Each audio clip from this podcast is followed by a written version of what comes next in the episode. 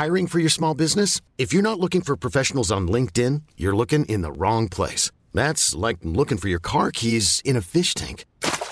LinkedIn helps you hire professionals you can't find anywhere else, even those who aren't actively searching for a new job but might be open to the perfect role. In a given month, over 70% of LinkedIn users don't even visit other leading job sites. So start looking in the right place. With LinkedIn, you can hire professionals like a professional. Post your free job on linkedin.com slash achieve today. Tsugi Radio, Opening this great, great music festival. to take you on a journey throughout sound itself. la musique, is that you have closed the gap We choose to go to the moon between dreaming and doing. not because they are easy, but because they are hard. Tsugi Radio, la musique venue d'ailleurs.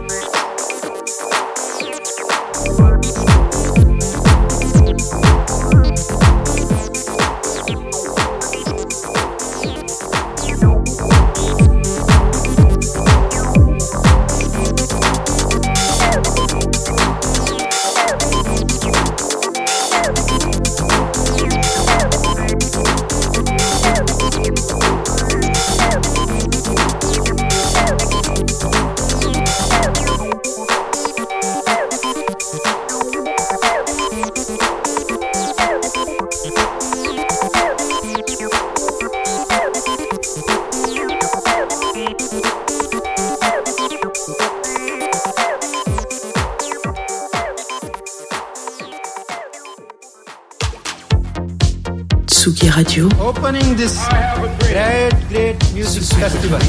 To take you on a journey throughout sound itself. la musique, is that you have closed the gap We choose to go to the moon in this between dreaming and doing. not because they are easy, but because they are hard. Tsugi Radio, la musique venue d'ailleurs.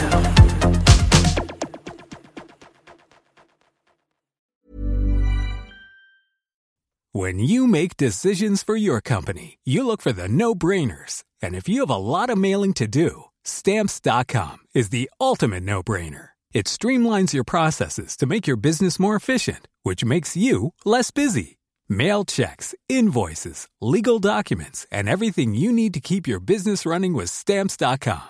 Seamlessly connect with every major marketplace and shopping cart.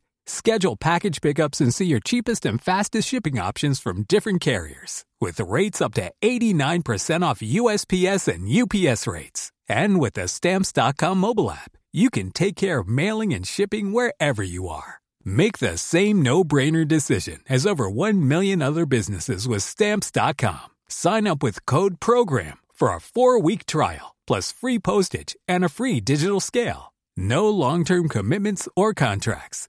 That's Stamps.com. Code PROGRAM.